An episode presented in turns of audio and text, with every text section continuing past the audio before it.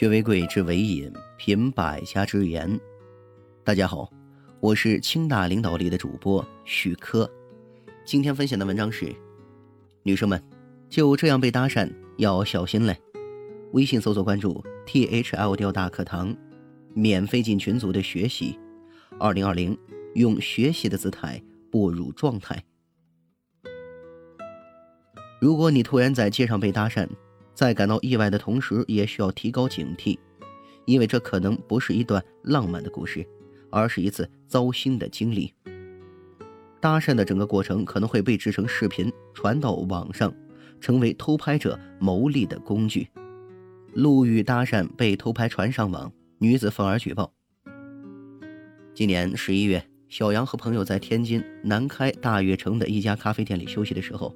遇到一名男性前来搭讪，美女，觉得你挺漂亮，可以加个微信吗？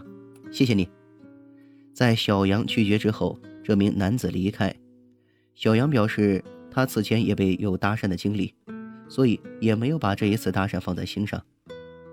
然后几天之后，有人告诉他，他被搭讪的视频被放到了网上。小杨非常气愤，搭讪者并没有告诉他他在录像，最重要的是。他没有经过自己的同意就把视频放在了公共平台上。小杨给视频账户留言，要求他立即删除此视频，同时向平台举报了该账户。几天以后，小杨发现该账户被平台封了号。小杨的经历并不是个例。去年七月，小乐在北京三里屯逛街，也被人搭讪偷拍。后来回家刷短视频平台的时候，他的朋友发现了一条偷拍他的视频。小乐这才意识到自己可能被人偷拍，而且视频平台配的文案还让人很不舒服。为盈利，网上开设搭讪视频账号，打开短视频网站搜索搭讪，会发现有多个搭讪为主题的账号，搭讪者均为男性，搭讪对象均为女性，年轻居多，搭讪内容均为交朋友，要微信号为主。众多的搭讪视频里，一个叫做“马爷搭讪研究所”的账号，甚至是连高中生都搭讪。而这些搭讪视频账号最终的目的只有一个，那就是为了盈利。记者联系了“马爷搭讪研究所”账号所有者，他直截了当地告诉记者，传授搭讪技巧，收费是线上四百九十八元，可以加入微信群，由老师单独指导；线下五千八百元，四天搭讪实战。此人告诉记者，搭讪的目的非常明确，就是找女朋友。他还告诉记者，在短视频平台开搭讪账号有被封号的危险，他就曾被多次封号。他称一个账号上有几十万的粉丝。此人告诉记者，如果被封了也不要紧，重新开一个就可以了。律师，偷拍视频涉及侵犯隐私权。目前。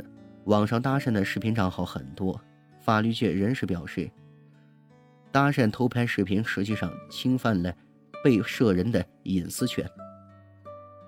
北京中建律师事务所焦阳表示，制作搭讪视频并发布在社交平台上，不论是否以盈利为目的，只要未经过被拍主体明确的同意，都是违法的行为，也会违反。民法典有关隐私权的明文规定。